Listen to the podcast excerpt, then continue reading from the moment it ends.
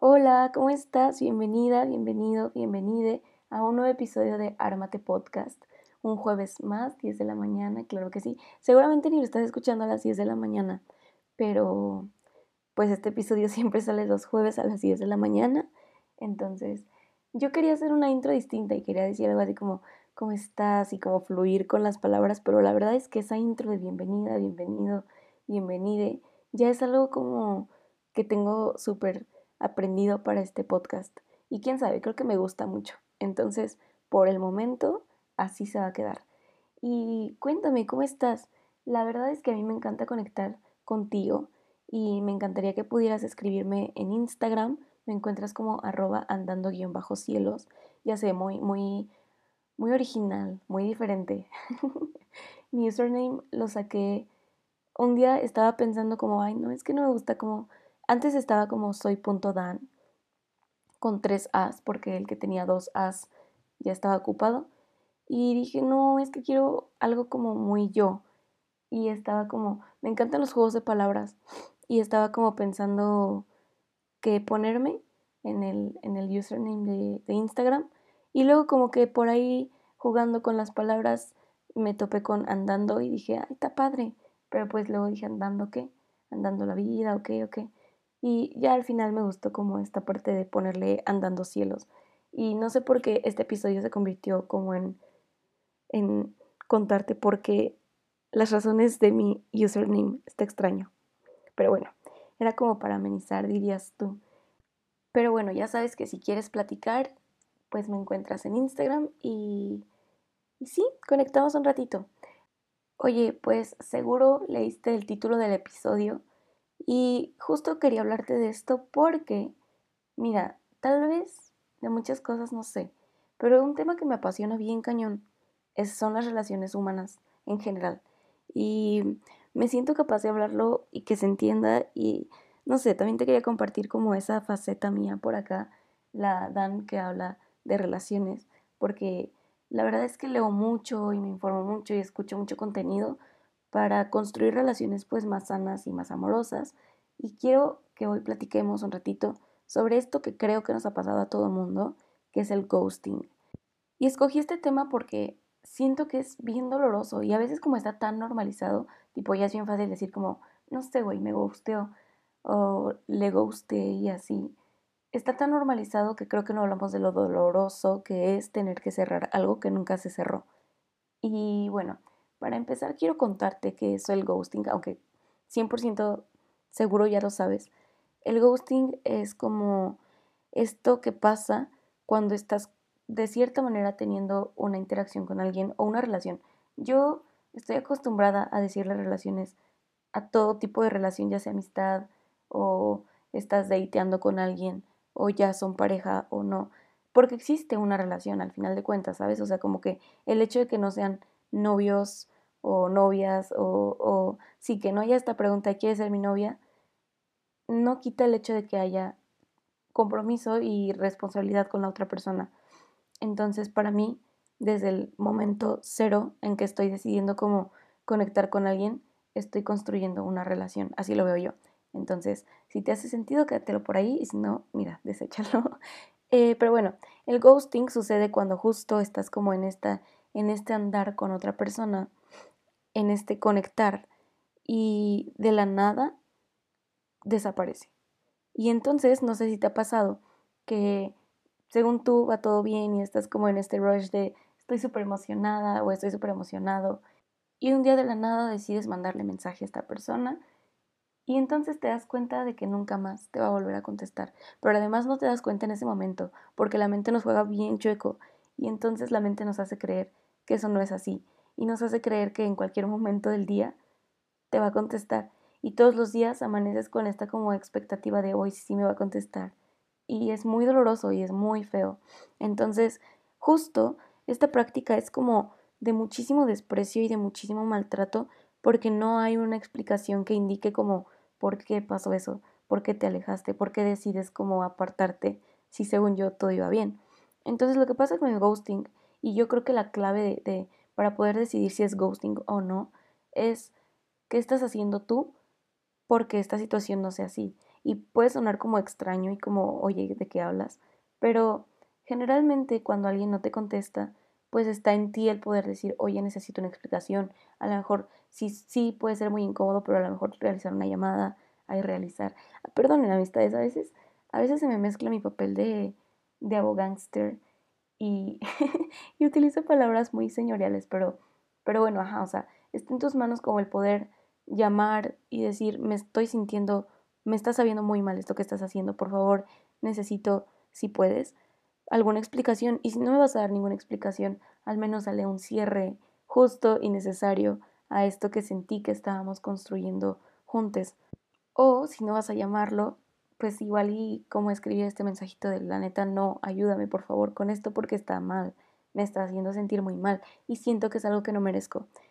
Y ya en el episodio de Está bien si te lo tengo que pedir, te platicaba un poquito como cómo veo yo la responsabilidad afectiva donde 100% tienes tú también esta como obligación contigo misma o contigo mismo de sacarte de las situaciones incómodas cuando estás relacionándote con alguien. Pero sí creo que el ghosting, como está tan normalizado, es algo de lo que no nos damos cuenta que tiene como nula responsabilidad afectiva, porque lo hacemos muy seguido. Y a mí me gustaría decirte como, no, hombre, yo la neta no lo he hecho nunca, pero lo he hecho más veces las que me gustaría. Y la verdad es que yo no era consciente de lo doloroso que era y de lo incómodo que era y lo horrible que es hacer pasar a la otra persona por eso hasta que pues lo viví. Y creo que eso nos pasa a todas y a todos. Pero justo este episodio era como para ver si de pronto, si aún no lo has hecho nunca, que escuchándolo puedas decir, no, pues no lo voy a hacer ni de chiste. Porque muchas cosas pasan en el mundo emocional de las personas cuando esto sucede, cuando decides como dejar de hablar sin dar ninguna explicación o dejar de estar presente y como solo es fumarte, porque la verdad es que es muy fácil. Digo, vivimos en un mundo que es muy digital. Entonces, realmente no pasa nada si dejas de contestar.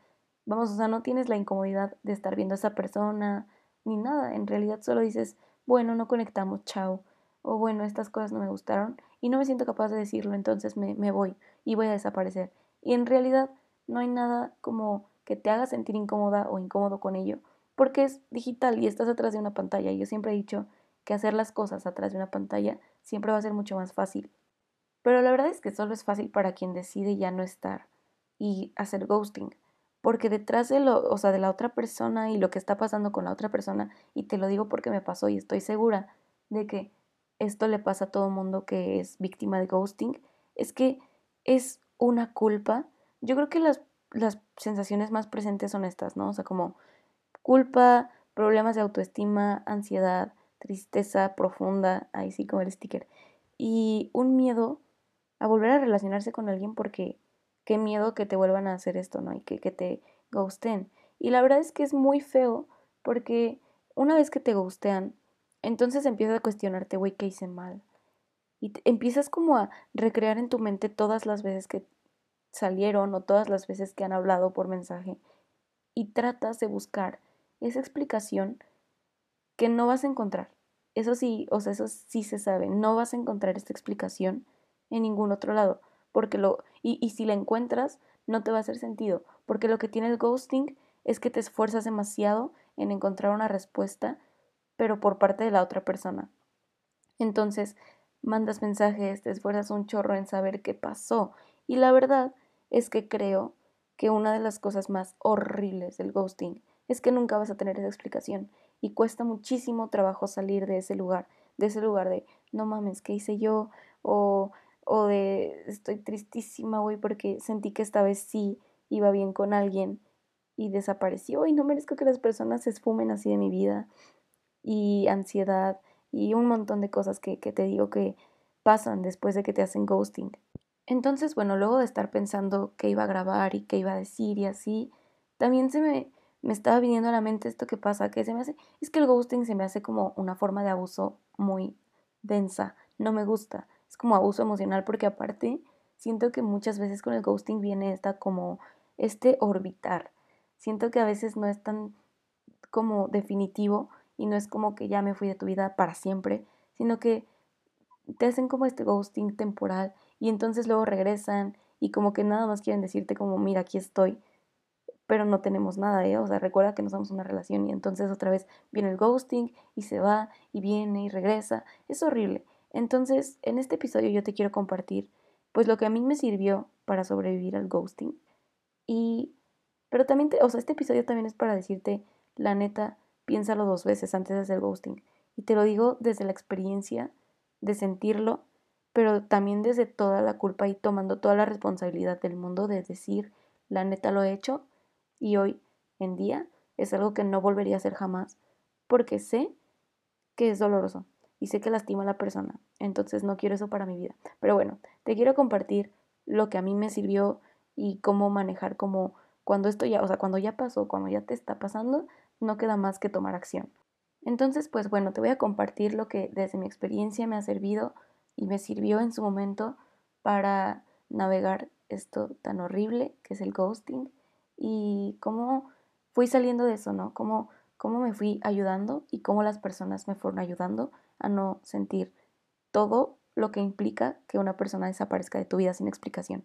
Lo primero fue y, te cuento esto porque yo escribo mucho.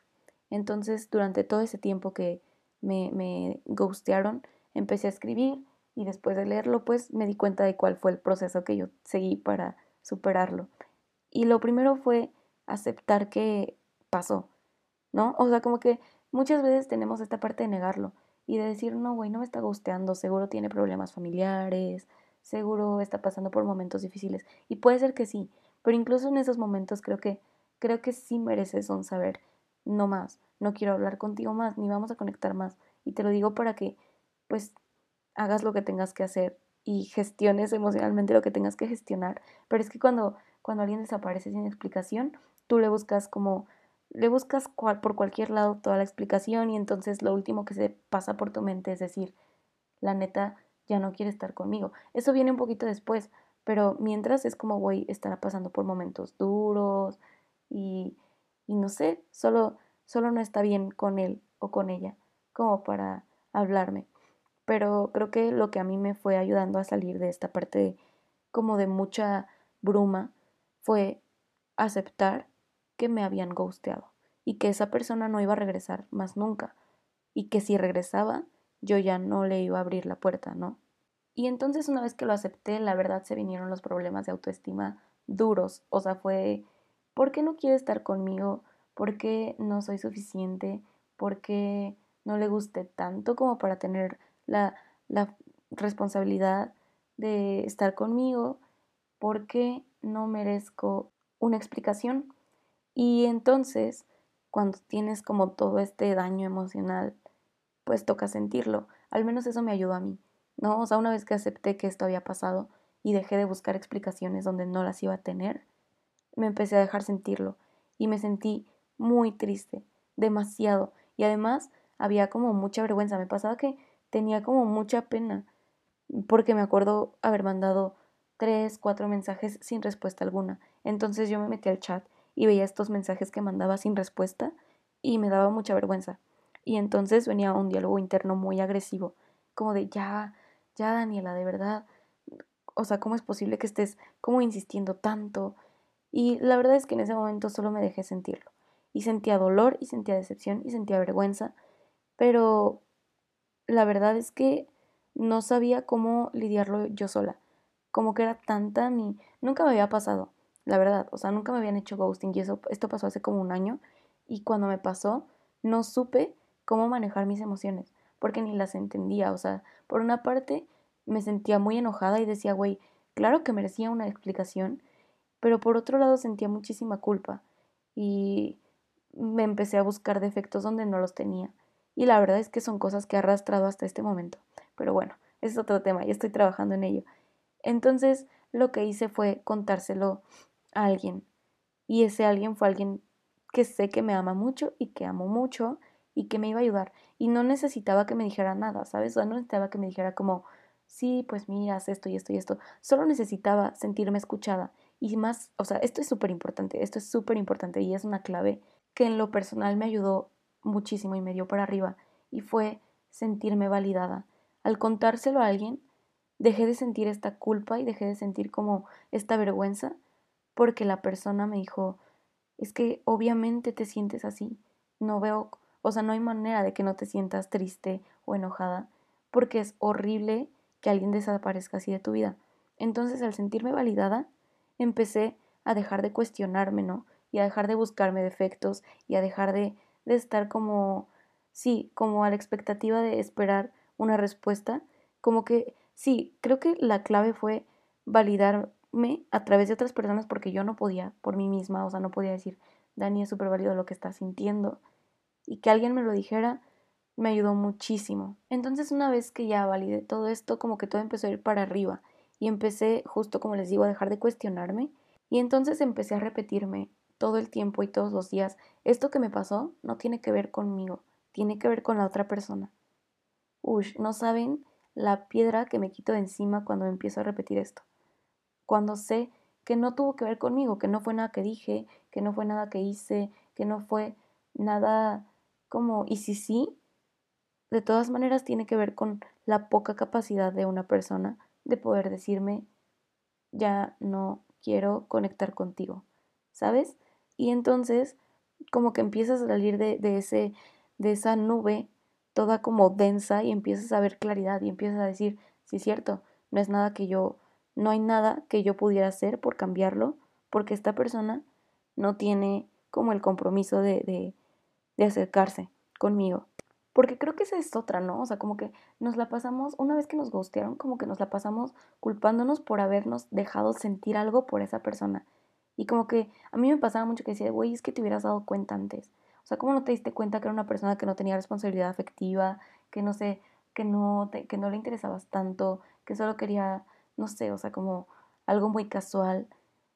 Y es horrible, o sea, es horrible sentir como debiste haber hecho esto o esto para evitarte el dolor y la pena de estar en el punto en el que estás ahorita.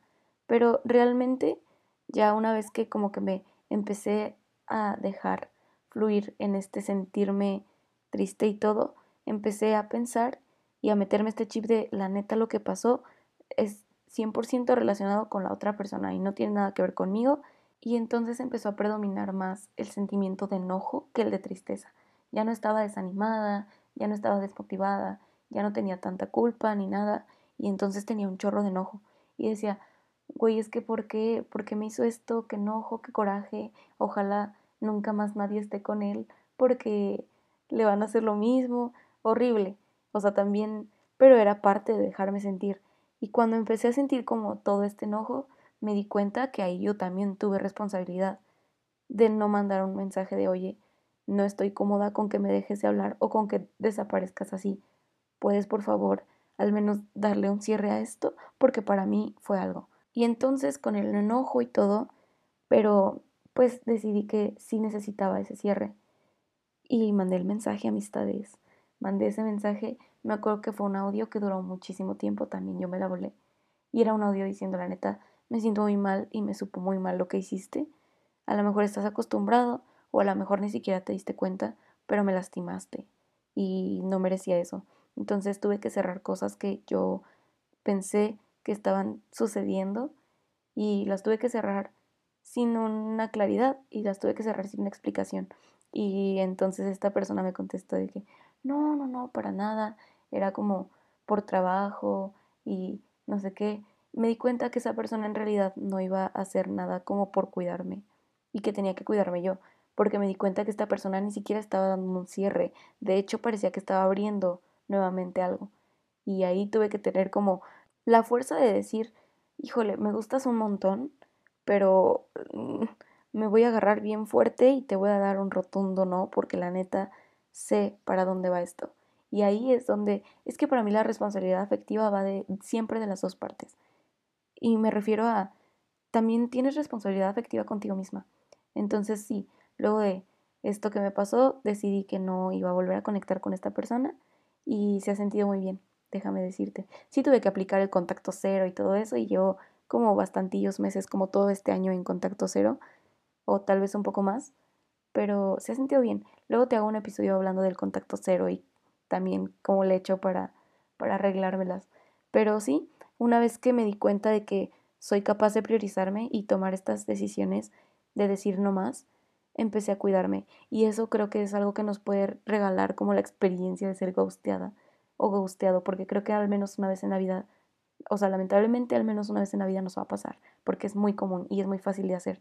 Pero bueno, una vez que me di cuenta de que sí soy capaz de priorizarme y como ponerme por delante de todo, empecé una etapa muy bonita de autocuidado, de construir hábitos bien chidos, de sí, o sea, como decir, güey, si esta persona no quiere estar contigo, tú sí quieres estar contigo. Y aunque ha sido muy duro y aunque ahorita estoy atravesando por momentos como complicados en la relación conmigo misma, no tiene nada que ver con esto que me pasó con el ghosting.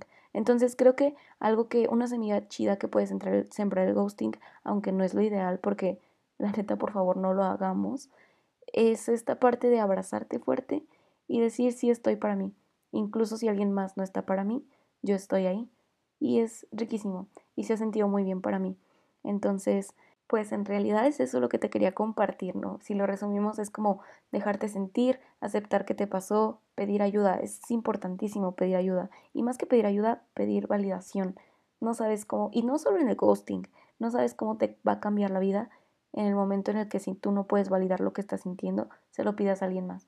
Eso ayuda mucho, es como una de mis cosas como salvavidas cuando estoy como muy abrumada. Y cuidarte, cuidarte y saber que tienes como esta responsabilidad de estar contigo y cuidarte y amarte y todo lo que implica tener una relación funcional propia, con amor y autoestima y bueno, un montón de cosas. Pero pues en este camino andamos todas y todos, ¿no? O sea, creo que también no quiero que entiendas que te estoy diciendo como súper fácil, regresa a ti y construye una relación contigo misma y ponte por delante y priorízate, porque es fácil decirlo, pero hacerlo no tanto, porque a mí me costó muchísimos meses de trabajo. Pero bueno, yo siempre he dicho que este proyecto es de acompañamiento, no es tanto como de, ay, sí, mira, te voy a dar la clave del éxito, es más bien, no sé para dónde voy, no sé, pero vamos, nos acompañamos en lo que sea que estemos atravesando. Y me encantaría que me dieras tu opinión, si este episodio te gustó, si también te gusta que hable como de esta parte de las relaciones. A mí me encanta, es un tema que me apasiona mucho. Y sí me encantaría que pudieras mandarme un mensajito contándome qué opinaste, si te ayudó, si coincides o tienes como un punto de vista completamente distinto respecto a esto, que es el ghosting. Y también ya sabes que puedes escribirme para saber de qué hablar en los próximos episodios. Ya tengo varios ahí que están muy chidos. Y como te dije en el episodio pasado, vamos a tener invitadas e invitados bien chidos que están preparando sus temas bien ricos. O sea, y es, es que a mí me encanta Armate porque real, no sé si te has dado cuenta, pero es para construirnos desde una parte como más consciente y amorosa. Entonces, cualquier cosa que tú quieras compartir incluso por acá o que quieras que hable, mándamelo que seguro queda con el concepto del podcast. Y gracias por escucharme una semana más. Nos escuchamos la próxima semana, ¿vale? Cuídate mucho.